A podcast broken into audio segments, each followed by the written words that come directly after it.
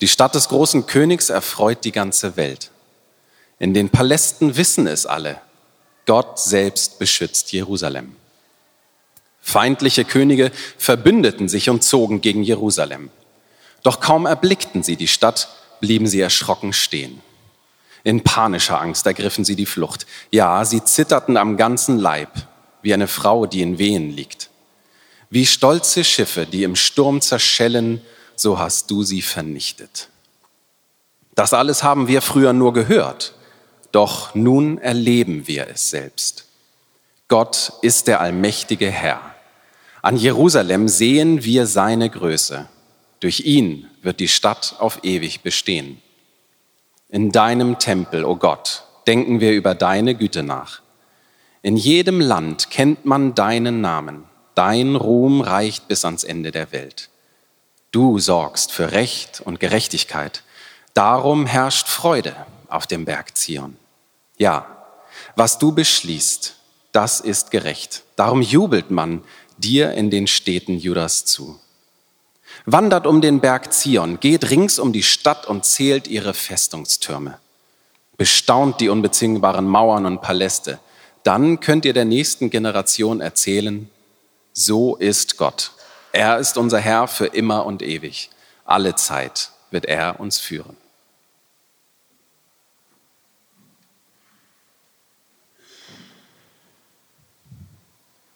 Guten Morgen, alle zusammen.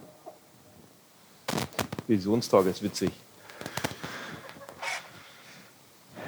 Aber äh, ich werde tatsächlich immer mal wieder gefragt, ziemlich oft sogar, Daniel, warum hast du das Hamburg-Projekt gegründet?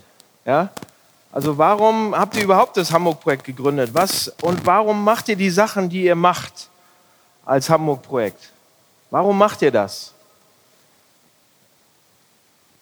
Warum gründet ihr? Warum gründet ihr weiter? Warum bildet ihr Leute aus dafür? Und so weiter. Das ist die Frage. Immer wieder kriege ich die. Kennt ihr den höchsten Ort von Hamburg? Okay, ich, ich spezifiziere ein bisschen. Kennt ihr die, die höchste Stelle im Ring 1? Ring 1, anderthalb? Was ist die höchste Stelle in Hamburg? Im Ring 1.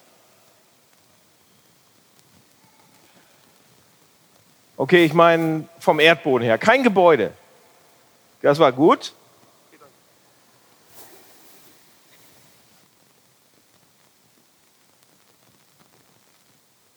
Habe ich nicht verstanden.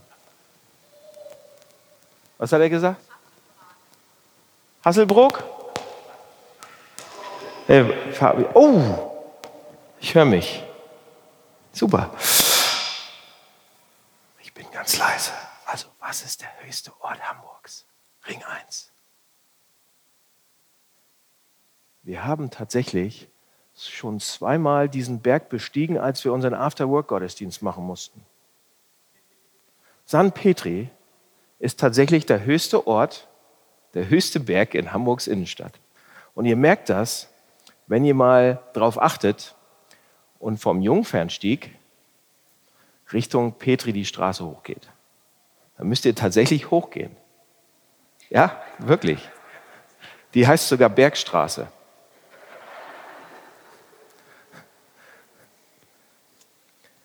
Hier in Psalm 48, den haben wir gerade gelesen, wird der Berg Gottes und die Stadt Gottes gleichgesetzt. Eigentlich ist das ein ziemlich berühmter Psalm. Ich weiß nicht, ob ihr den schon mal gehört habt oder nicht ähm, der geht ja hier los, auch mit einer hohen Stelle, mit der höchsten Stelle eigentlich. Da geht's los. Der Psalm, Vers 1 sagt, groß ist der Herr, lobt ihn in Jerusalem, der Stadt Gottes auf seinem heiligen Berg.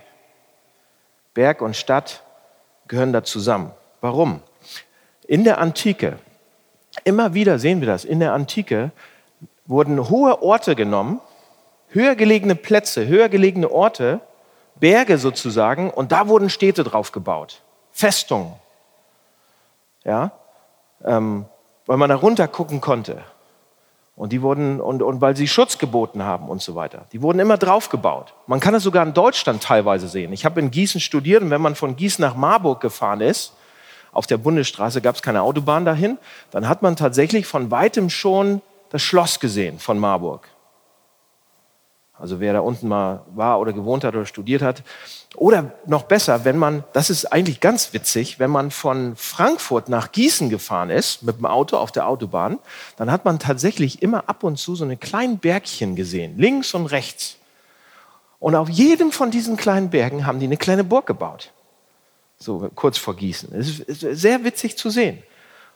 Also selbst in Deutschland, noch gar nicht so lange her, aber damals in der Antike war es noch, noch verbreiteter, dass man alles, was man, was man schützen wollte, alles, was einem wichtig war, alles hat man auf Hügel gebaut, auf Felsen gebaut, auf Berge gebaut, so hoch wie möglich. Ja? Ähm, und es gibt zwei Gründe, warum das so war. Die ganze, eigentlich zwei, zwei Dinge, warum diese, diese hohen Orte gut waren. Zuerst einmal zeigten diese hohen, höher gelegenen Orte und Plätze den Leuten, ähm, die in diese Stadt dann kommen würden oder in diese Burg kommen würden, was für ein wichtiger und imponierender und großartiger Ort das war. Keiner wird den einnehmen können, das ist so hoch gebaut und stark und groß und so weiter.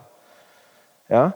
Wenn man dann in so eine Stadt gekommen ist damals, das sollte, das sollte assoziiert werden. Ich weiß nicht, ob ihr das auch kennt. Äh, heutzutage gibt es das auch. War das schon mal in New York City? Wenn man vom JFK Airport dann ähm, U-Bahn nimmt oder irgendwas oder selbst mit dem Taxi fährt oder Limousinenservice, einige von euch wahrscheinlich auch, dann äh, kommt man dann gefahren, man kommt angeflogen, man sieht von oben die Häuschen schon und alles und denkt, alles klar, ist schon imponierend, aber dann fährt man durch den Lincoln-Tunnel. Ja, durch den East River durch. Und dann kommt man raus und wisst ihr, was, was dann zu sehen ist? Also eigentlich sehr atemberaubend. Also mir verschlägt es jedes Mal, ich bin öfters da, den Atem. Diese riesengroßen Hochhäuser, diese, diese Wand an Wand, Midtown und Downtown und wie die alle heißen, das Empire State Building, all diese Skyscrapers und Hochhäuser sagen uns eine Sache. Wichtige Sachen passieren hier. Wollt ihr nicht Teil davon sein? Das wird uns da, da, damit gesagt. Ja, das machen große Gebäude. Das sollen große Gebäude machen. Das soll, das soll passieren, wenn man auf dem Berg ist. Auf dem, ja, wichtige Sachen passieren hier. Wollt ihr nicht Teil davon sein? In Hamburg machen wir das ja anders. Wir bauen nicht in die Höhe. Gab, ging nicht, weil wegen diesem Gesetz, dass es nicht ging so. Aber in Hamburg bauen wir groß. Ja, wir, wir machen das auch auf eine andere Art und Weise. Was meint ihr, warum unser Rathaus so breit ist und so groß ist und so schön ist? Ja? Warum die ganzen Hansestädte damals dicke Rathäuser gebaut haben. Die wollten damit sagen, wichtige Sachen passieren hier. Sei ein Teil davon. Ja? Aber nicht nur, nicht nur das, sondern diese hochgelegenen Orte oder diese breiten Orte, ähm, was, da, was, was, was, was, was damit eigentlich ausgedrückt werden sollte, ist auch, was in dieser Stadt wichtig ist. Ja? Nicht nur, oh, sein Teil von, wir sind wichtig, und, sondern es ging auch ganz klar darum, was da auf diesem Berg gebaut wurde und was so groß gebaut wurde, dass das definierte, was dieser Stadt ganz wichtig war. Zum Beispiel, wenn es oben auf, einem, auf einer Festung, höher gelegene Festung, da wurde eine Festung, eine Burg draufgebaut mit Kanonen und Gefängnis und alles drum und dran, dann wollte die Stadt damit sagen, seht euch diese Stadt an, wir haben so viel Militär, uneinnehmbar, wir sind stark. Oder jemand anders hat einen Tempel auf so einen Berg gebaut. In Griechenland ist es oft passiert. Da hat man äh, Tempelanlagen gebaut und, und Gotteshäuser an diesen Orten, diese höher gelegenen, sodass alle sie sehen können. Und sie wollten damit sagen, unser Gott wohnt hier. Der ist so wichtig. Das ist das Wichtigste, was wir haben. San Petri zum Beispiel. Ja? Und, und, und heutzutage machen wir es ja auch. In Frankfurt wir bauen die Bankgebäude so riesengroß. Oder in Hamburg bauen wir den Hafen so riesengroß und sagen, das ist das Wichtigste. Ja, Handel und Offenheit und so weiter. Oder die Elfi. Das ist das Wichtigste. Wir zeigen, wie viel Kohle wir haben und so weiter. Ist ja auch, ja, sage ich hier gar nicht zu. Der Schlüssel bei dieser ganzen Geschichte, eine Antike, aber auch heute ist, jede von diesen Städten, jede von diesen Bauten auf dem Berg, jede von diesen großartigen Bauten in den Städten, jede von diesen diese Städte, die gebaut wurden, waren eine Freude damals für das, für das Volk oder für die Menschen, die es gebaut haben. Es war zur Freude. Die, die Menschen schauten auf ihre Großstädte damals, heute wahrscheinlich auch, und sagen, oh, daran haben wir uns unsere Freude. War, war zwar teuer, aber jetzt haben wir endlich was Besseres als Sydney. Boah. Ja? Ganz Schleswig-Holstein freut sich über die Elfi. Mussten sie auch nicht zahlen. Ja, die Menschen schauen auf ihre Großstädte und, und das, was darin so auf den, auf den wichtigen Plätzen hingestellt wurde und sagen, darin haben wir unsere Freude. Das zeigt, was uns wichtig ist. Das zeigt, warum wir stark sind oder wie wir stark sind, wie wir reich sind. Das zeigt, dass wir ganz schwierig zu besiegen sind. In anderen Worten zum Beispiel, die Römer damals hatten ihre wahre Freude an Rom. Die liebten Rom. Sie liebten Rom. Es waren nicht die ganzen Orte, die Rom erobert hatte, sondern es war Rom für die Römer. Oder die Griechen waren stolz auf Athen, ohne Ende. Und dann ein, ein, ein Kommentator zu diesem Psalm, Harvey Conn, sagt, das ist ziemlich komisch hier im Psalm, weil normalerweise war jede Stadt, hat sich an, an äh, jedes Volk oder jedem, jedem Menschen, hat sich an, an seiner Stadt sozusagen erfreut. Aber hier im Psalm lesen wir, diese erwähnte Stadt da im Psalm, ähm, die wurde gebaut zur Freude der ganzen Welt, zur Freude von allen Menschen. Wenn, wenn, wenn alle Menschen, egal woher sie kamen, auf diese Stadt geguckt haben, auf diesen Berg, dann fingen sie an, stolz darauf zu sein. Dann fingen sie an, sich zu freuen. Dann haben sie gesagt, toll, guck mal, wie toll das ist. Das leuchtet, das ist toll. Nicht nur ein Volk, nicht nur eine Menschenrichtung, sondern alle. Alle hatten eine Stadt. Und das ist sehr komisch, sagt er. Das ist eigentlich ein ziemlich ähm, seltener Gedanke. Damals in der Antike so, ein, eigentlich ein unmöglicher Gedanke in der Antike. Wie kann eine einzige Stadt, damals ja noch verrückter, da hatten die noch nicht mal den Pax Romana und was wir, den Pax Amerikaner auch nicht. Wie kann eine Stadt die Freude und den Stolz und der Stolz von allen Menschen sein? Hier, hier, wir lesen das ja. Der Berg Zion ragt im Norden auf, er ist voll Schönheit und Pracht. Die Stadt des großen Königs erfreut die ganze Welt, steht da. Und Psalm 48 sagt, dass die Stadt, die Stadt, die auf dem Berg gebaut ist, auf die wir alle gucken, die wir alle sehen, die ist extra da oben hochgebaut, die ist wichtig und die ist zur Freude der gesamten Erde. Zur Freude für alle. Das ist die erste Sache, die wir, die wir, die wir lernen aus diesem Text. Ja? Nicht nur für die Leute, die es gebaut haben, sondern es ist die, die zur Freude der ganzen Erde. Und die zweite Sache, die wir im Text sehen, ist, die wir sehen, sehr sehen können, und das ist ziemlich interessant, es geht ja weiter. Der Mittelteil hier im, im Psalm ist ziemlich komisch, weil da kommen die Feinde. Die feindlichen Könige kommen angerannt und zogen gegen Jerusalem, steht da. Das bedeutet, Leute, das bedeutet, dass es hier im Text eine Spannung gibt. Auf der einen Seite steht nämlich, oh, es ist eine Freude für alle Menschen, aber hier steht, da kamen Feinde, da kamen Könige, die haben sich zusammengerottet und, und, und haben sich geärgert über diese Stadt. Und die Bewohner dieser Stadt, die haben diese Opposition gemerkt, die haben den Widerstand gemerkt.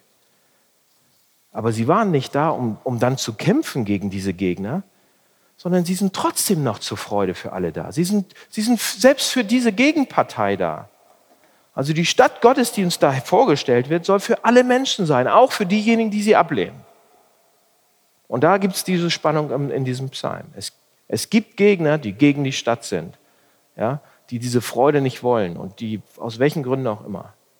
Und eine Sache sehen wir noch, die dritte Sache hier im Psalm. Und danach zeige ich euch, was das mit uns zu tun hat. Das ist nämlich sehr spannend. Wir sehen als erstes, die Stadt Gottes ist zur Freude für ganz, zur ganzen Welt, für die ganze Welt. Das zweite ist, da gibt es aber eine Spannung. Nicht jeder mag die. Ja? Aber die Leute, die dann drin drin wohnen, die, die, die, die fangen nicht an zu kämpfen, sondern versuchen, die anderen doch zu gewinnen und ihnen zu dienen. Und drittens, diese Stadt kann niemals zerstört werden. Ja, seht ihr das? Ähm, steht weiter unten, Gott ist der allmächtige Herr, an Jerusalem sehen wir seine Größe und dann steht da, durch ihn wird die Stadt auf ewig bestehen. Hm. Das kann also nicht Jerusalem gemeint sein, oder? Dann ist der Psalm ja falsch. Hier steht zwar Jerusalem drin, aber eigentlich können die das nicht meinen, weil wir wissen aus der Geschichte, dass kurz nachdem dieser Psalm geschrieben war, Nebukadnezar kam, in ein paar Psalmen später, und, und Jerusalem den Erdboden gleich gemacht hat. Da stand kein Stein mehr auf dem nächsten. Und dann wissen wir auch noch aus der Geschichte, dass selbst nachdem wir das wieder aufgebaut haben, 70 nach Christus, zerstörte Titus, ein Cäsar, ein Herr, der Herrscher Roms, zerstörte komplett Rom, äh, Jerusalem. Also nehmen wir das jetzt ernst, dann ist es falsch. Was ist hiermit gemeint? Dieser Psalmjagd sagt ja, die Stadt wird ewig sein, die kann nicht zerstört werden. Wisst ihr, wer uns das am besten erklären kann? Nicht Matze. Jesus. Jesus erklärt uns das, was er hiermit meint. Jesus hat, Matze kann das auch. Auf jeden Fall. Aber Jesus hat das vor Matze gemacht. Und Jesus erklärt uns, warum Psalm 48 nicht falsch ist. In der Bergpredigt, ganz, ganz berühmte Predigt von, von, von Jesus, hat Jesus Psalm 48 im, im Hinterkopf. Wisst ihr, was er da sagt? Er sagt da in der Bergpredigt, ich sage euch, dass ihr nicht überhaupt nicht schwören sollt, weder beim Himmel, das ist Gottes Thron, noch bei der Erde, das ist der Schemel seiner Füße, noch bei Jerusalem, denn sie, und das sind die gleichen Worte, sie ist die Stadt des großen Königs. Und dann geht es so weiter. Jesus hat mitten in der Bergpredigt, als er diese Worte fast zitiert, Psalm 48 im Kopf. Und dann kommt die Schlüsselpassage, wenn Jesus zu seinen Jüngern sagt, ihr seid die Stadt auf dem Berg. Ihr seid die Stadt auf dem Berg. Ihr seid das Licht der Welt. Eure guten Taten werden den Vater im Himmel verherrlichen. Jesus macht uns hier deutlich oder beantwortet unsere Frage auf, eine, auf diese Art und Weise mit etwas ziemlich Herausforderndem.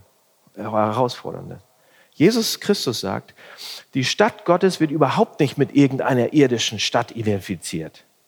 Auch nicht mit Jerusalem. Das ist nicht da gemeint. Die Stadt Gottes sind die Menschen Gottes in jeder Stadt. Das ist die Stadt Gottes. Das ist, was Jesus hier meint. Die Stadt Gottes ist also eine Metapher, ein Bild. Die Stadt Gottes sind die Menschen Gottes in jeder Stadt. Es gibt also eine Stadt Gottes in jeder Stadt. In Hamburg, in Tokio, in New York City. Es gibt in jeder Stadt eine Stadt Gottes. So, wisst ihr, was das bedeutet? Wenn ihr Christen seid und ihr in Hamburg lebt, ja, warum sind wir hier? Warum ist das Hamburg-Projekt hier? Zuerst einmal, liebe Gemeinde, ihr seid Teil der Stadt Gottes. Ihr seid ein Teil der Stadt Gottes. Ihr seid, wir gehören zur Stadt Gottes in Hamburg. Wir sind, die, wir sind die Stadt Gottes in Hamburg. Wir sind das Licht Gottes in Hamburg. Wir sind das Licht der Welt in Hamburg. Unsere Aufgabe in Hamburg ist zu zeigen, wer Gott ist. Wir sind sein Leuchtturm. Es ist unsere Aufgabe, unser Job zu zeigen, wie das Evangelium die Art und Weise verändert, wie wir mit Leuten zusammenleben, wie wir zusammen umgehen miteinander wie Leute unterschiedlicher Nationalitäten und Hautfarben zusammen sein können. Die Art und Weise, wie man mit Sex, mit Macht, mit Geld umgeht. Die Art und Weise, wie, wie, wir mit, wie wir uns mit Kunst oder mit Handel oder mit Erfolg oder mit Lernen beschäftigen. Die Art und Weise, wie wir mit Gegnern umgehen, mit der Opposition umgehen. All diese Sachen sollen so merklich anders sein, christlich sein, von Gott geprägt, so eine Gegenkultur sein, so verschieden. Jesus sagt, das ist eure Aufgabe als Christen in jeder Stadt dieser Welt. Ihr seid die Stadt Gottes in der, ihr seid der Leuchtturm in Hamburg. Sagt er. Er sagt, nee, er sagt nicht, oh, wenn ihr das und das macht, dann seid ihr der Leuchtturm. Er sagt, ihr seid das Licht, ihr seid die Stadt. Und wir sind die Freude von Gott. Wir sind die Freude, wir sind das Licht wir sind für andere da.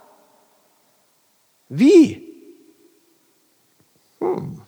Haben wir ein bisschen schon angefangen. Zum Beispiel durch tatkräftig Running Dinner, Baby Catering, Kleidertausch, äh, Social Run, Running Dinner, Kulturstulle, Big Yap, Stadtpfadfinder, Wirkungskreis, alle möglichen Sachen, die wir schon machen. Das ist ja unglaublich, was da schon alles zusammenkommt. Sind schon ein bisschen eine Stadt, eine Stadt in der Stadt. Aber das ist erst der Anfang. Wir sind zur Freude da der Menschen. und um auf Gott hinzuweisen. Wir sind ein Leuchtturm, ein schicker. Also zuerst, es bedeutet, der, dieser Psalm bedeutet, wir sind, wir, wir als Gemeinde sind eine Stadt in der Stadt. Wir sind ein Leuchtturm. Und zweitens bedeutet es aber auch, dass es eine Opposition gibt manchmal, dass es nicht leicht ist. Leute, das muss ich euch auch ehrlich sagen. Wenn ihr Christen seid, wenn ihr es ernst nehmt, dann ist es nicht leicht. Ja, es gibt Leute, die das ein bisschen verärgert oder, oder die das nicht mögen oder die dagegen sind sogar oder denen das komplett egal ist. Ähm, aber selbst wenn es auch Gegner gibt, sind wir trotzdem eine Freude für die, sind wir trotzdem für sie da. Ja, Leute, ein Zeichen, dass wir nicht nur eine Gruppe von moralisch-religiösen Menschen hier sind zusammen, sondern eine Gruppe von Menschen, die vom Evangelium tatsächlich verändert werden, die das ernst nehmen. Eins der Zeichen, dass wir die Stadt Gottes sind, ist unsere Einstellung nämlich gegenüber Leuten, die gegen uns sind, die das nicht so gerne mögen. Wir sind hier, um die zu lieben. Ja? Leute, im Innersten unseres Glaubens, im Innersten von der Kirche steht doch gerade ein Mann oder hängt ein Mann am Kreuz der sagt, Vater, vergib ihnen, denn sie wissen nicht, was wir tun. Und das bedeutet, dass unsere Einstellung gegenüber Leuten, die uns nicht ernst nehmen, die über uns lachen, die uns unsere, die uns ja, Räume nicht zur Verfügung stellen wollen oder die uns noch schlimmere Sachen machen, die uns nicht mögen, die sagen, oh, die Christen, die sind so engstirnig, die sind so bekloppt, die haben doch wirklich gar keine Ahnung. Ja? Weil ihr sagt, dass man an Jesus glauben muss, also sowas, das kann man überhaupt nicht sagen. Wir sagen dann manchmal, wir sagen dann manchmal, ja, wir sind Christen. Kann man ja sagen heutzutage. Und dann ist die Gegenfrage, äh, bist du katholisch oder evangelisch? Schon mal passiert? Meistens passiert mir das. Ja, dann sage ich hier, guck mal, ich habe einen Ring, bin Pastor. Ich kann nicht katholisch sein. Ne, ich bin schon evangelisch, protestantisch, Hamburg. Ich bin in die Stadt Hamburg in Hamburg so. Ich bin protestantisch. Gut, schon mal ganz gut. Und wir sagen, ich bin Christ, die sagen, bist du katholisch, evangelisch? Später wird aber klar, dass ich tatsächlich, dass, oder wir zusammen glauben an den auferstandenen Jesus Christus, der heute noch lebt. So, und dann ist zu Ende. Dann ist meistens das Gespräch zu Ende. Aber wenn das stimmt, dass ein auferstandener Jesus Christus heute da ist und heute lebt, dann, dann, dann, dann, dann gehe ich weiter und dann sage ich, Leute, das wäre auch eine gute Idee, dass ihr mal das rausfindet, ob das wirklich so ist oder nicht. Und im besten Fall, dass ihr auch anfangt, an Jesus Christus zu glauben. Ich bin zutiefst davon überzeugt, dass es ihn gibt. Leute, und dann gibt es wirklich Widerstand. Dann gibt es wirklich eine Opposition. Sowas kann man nicht sagen. Das ist, also dann, dann bist du als echt dümmlich, nicht intellektuell, wie hast denn du deinen Master gemacht, ja? Also, in anderen Worten, es ist eine Opposition, es ist ein Widerstand da. Also, es ist nicht leicht. Also, ich fasse zusammen, wir sind die Stadt Gottes. Wir sind die Stadt Gottes in Hamburg. Es ist nicht leicht, aber wir sind trotzdem die Freude der Stadt Hamburg. Wir sollen die Freude der ganzen Welt sein, dann bestimmt für Hamburg auch, oder? Das bedeutet, wir sind ein Leuchtturm für Hamburg. Das bedeutet, wir sind ein Heimathafen für Hamburg. Leute dürfen bei uns andocken. Das bedeutet, wir sind eine Gemeinschaft. Oh, christliche Gemeinschaft, Leute, ist immer, das ist nicht einfach so, ach ja, hallo, guten Tag da hinten. Wirkliche christliche Gemeinschaft, wo sich Leute umeinander kümmern, ist kostspielig.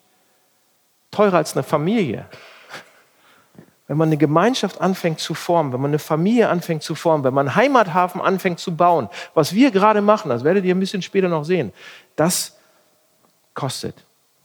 Das kostet vielleicht, dass Leute uns komisch finden. Das kostet vielleicht, dass wir den Job nicht kriegen. Das kostet vielleicht irgendwelche anderen Sachen. Aber Leute, der Psalm sagt uns, wir sind Leuchtturm. Ihr seid, wir sind, ihr seid das Licht der Welt. Ihr seid es schon. Also benehmt euch auch so. Hier zum Schluss. Viele sagen jetzt vielleicht, okay Daniel, was bedeutet das jetzt für mich persönlich? Was bedeutet das, was du gesagt hast? Licht sein in der Stadt, die Stadt in der Stadt, für die anderen da zu sein, Gemeinschaften zu bauen. Was bedeutet das für mich persönlich? Ich will das gern wissen. Ich will das gern, das steht ja da. Ich möchte das gern, aber was heißt das? Oder andere sagen, ah, uh, Leuchtturm, ja, jetzt gerade nicht. Licht sein, nicht zu viel. Ja, ich bin zwar Christ, war ich schon immer, aber so Heimathafen mit anderen zusammen sein und sitzen und das teilen oder zu diesem Männerding gehen gestern, nee, mache ich, mach ich nicht, will ich nicht. Für andere da sein, habe ich gerade keine Zeit. Außerdem mein Job und meine Kinder und alles so, das ist mir ein bisschen viel. Ja, das ist mir ein bisschen zu anstrengend. Dafür habe ich nicht unterschrieben. Einige von meinen besten Freunden, die auch hier im Hamburg-Projekt sind, die denken das genauso. Und das geht jetzt an euch. ja. Und ihr fragt vielleicht, was ist mit mir? Oh, meine Freunde fragen das. Die sitzen, einige sitzen, da. Was ist denn mit mir? Was ist mit meinen Hobbys? Ich brauche doch ein bisschen Freizeit. Ich, was ist mit meinem Job? Ja? Ich, ich will nicht Licht sein zu viel. Ich will nicht Leuchtturm sein.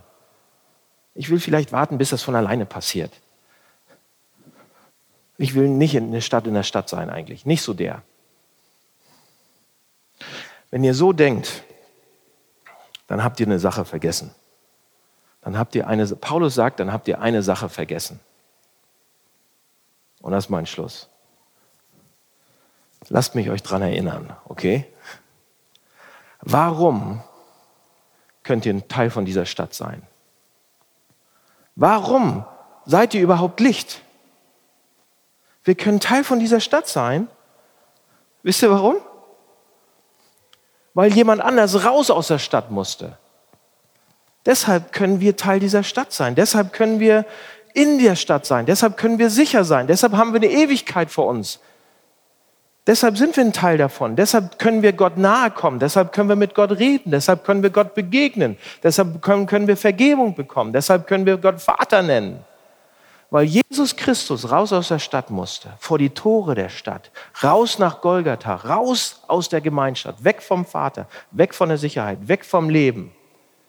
Er musste raus, damit wir rein können. Er musste dunkel werden, damit wir hell werden können. Er musste raus. Für uns. Nicht für sich selbst. Für uns.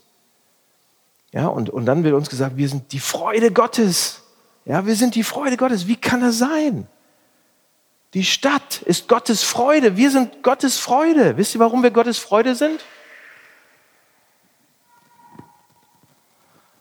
Weil Jesus seinen ganzen Zorn abbekommen hat für den Mist, den wir eigentlich fabrizieren. Wir sind die Freude Gottes wegen Jesus. Und er hat es gemacht für uns. Jesus, das Licht. Jesus, das Licht wurde dunkel für uns. Damit ich Licht sein darf, damit ich Licht bin. Und Leute, wenn wir uns daran erinnern, ist etwas anderes wichtiger in eurem Leben? Euer Hobby? Euer Job? Habt ihr das Evangelium an der Stelle vergessen? Ja? Das Evangelium bringt dich nicht zur Passivität. Es macht dich aktiv. Wenn du das hast im Kopf, richtig verstanden, bist du von Herzen Stadt Gottes. Letzte Woche ähm, ich glaube, vorgestern oder gestern erzähle ich, weil das so aktuell ist. Vorgestern oder gestern hat meine Frau äh, Kinderbibel gelesen mit meinen Kindern, alle drei. Ja, waren alle drei und haben alle zugehört. Und sie hat die vorgelesen. Und es, in der Kinderbibel kam sie dann an eine Stelle, wo es darum ging, Gott mit ganzem Herzen zu lieben. Ja? Liebe deinen Gott. Und in, in eurer Bibel steht es dann, liebe Gott von ganzem Herz, von ganzem Verstand und deiner ganzen Seele. Und Elva, die Große, fragt dann, Mama, das mache ich nicht. Machst du das? Sagt, das schaffe ich nicht. Machst du das? Und wisst ihr, was Katrine gesagt hat? Ich schaffe das auch nicht. Aber Jesus hat diese Regel für mich geschafft. Jesus hat das für mich gemacht. Jesus hat diese Regel für mich gehalten. Und da fingen bei Elva die Augen an zu strahlen und ihr Gesicht fing an zu leuchten. Sie hat gesagt, Jesus, sie hat eine Sache verstanden, die wir vergessen haben, die wir vielleicht noch nicht verstanden haben. Jesus macht das von Herzen gern und hält das für dich. Alles. Ist alles gehalten. Und du kannst es for free kriegen. Das ist Gnade. Du hast es for free. Und deshalb seid ihr schon Licht der Welt, egal was ihr macht. Ihr seid die Stadt. So und so wie Elva, wenn jetzt eure Augen anfangen zu leuchten, weil ihr Jesus seht, wie der das hält für euch und alles macht für euch. Und Jesus und seinen Vater liebt von ganzem Herzen, ganzer Seele und ganzem Verstand. Wenn ihr das seht, wie er das macht für euch, für euch, für dich, nimm das für dich. Was passiert dann? Ihr denkt, oh, meine Fresse, da fange ich an zu weinen gleich. Ich bin berührt, ich bin verwundert und ich fange an, selber ein bisschen Stadt zu sein. Lass uns beten. Lieber Herr, ich möchte so gerne Stadt sein, ich schaffe es auch nicht. Ich möchte so gerne Licht sein, aber ich schaffe das so wenig, viel zu, viel zu wenig und manchmal viel zu sehr und blende Leute ich möchte so gerne eine Freude sein für die Menschen in dieser Stadt. Wir wollen so gerne als Hamburg-Projekt eine Freude sein und Licht sein. Und eine starke Gemeinde, eine starke Gemeinschaft. Hilf uns bitte dabei und gib uns deine Gnade immer wieder neu. Das wir es nicht aus uns heraus versuchen, sondern ich bitte dich, dass du uns zeigst, was du für uns gemacht hast und wir das schon lange haben, schon lange sind. Danke dafür. Amen.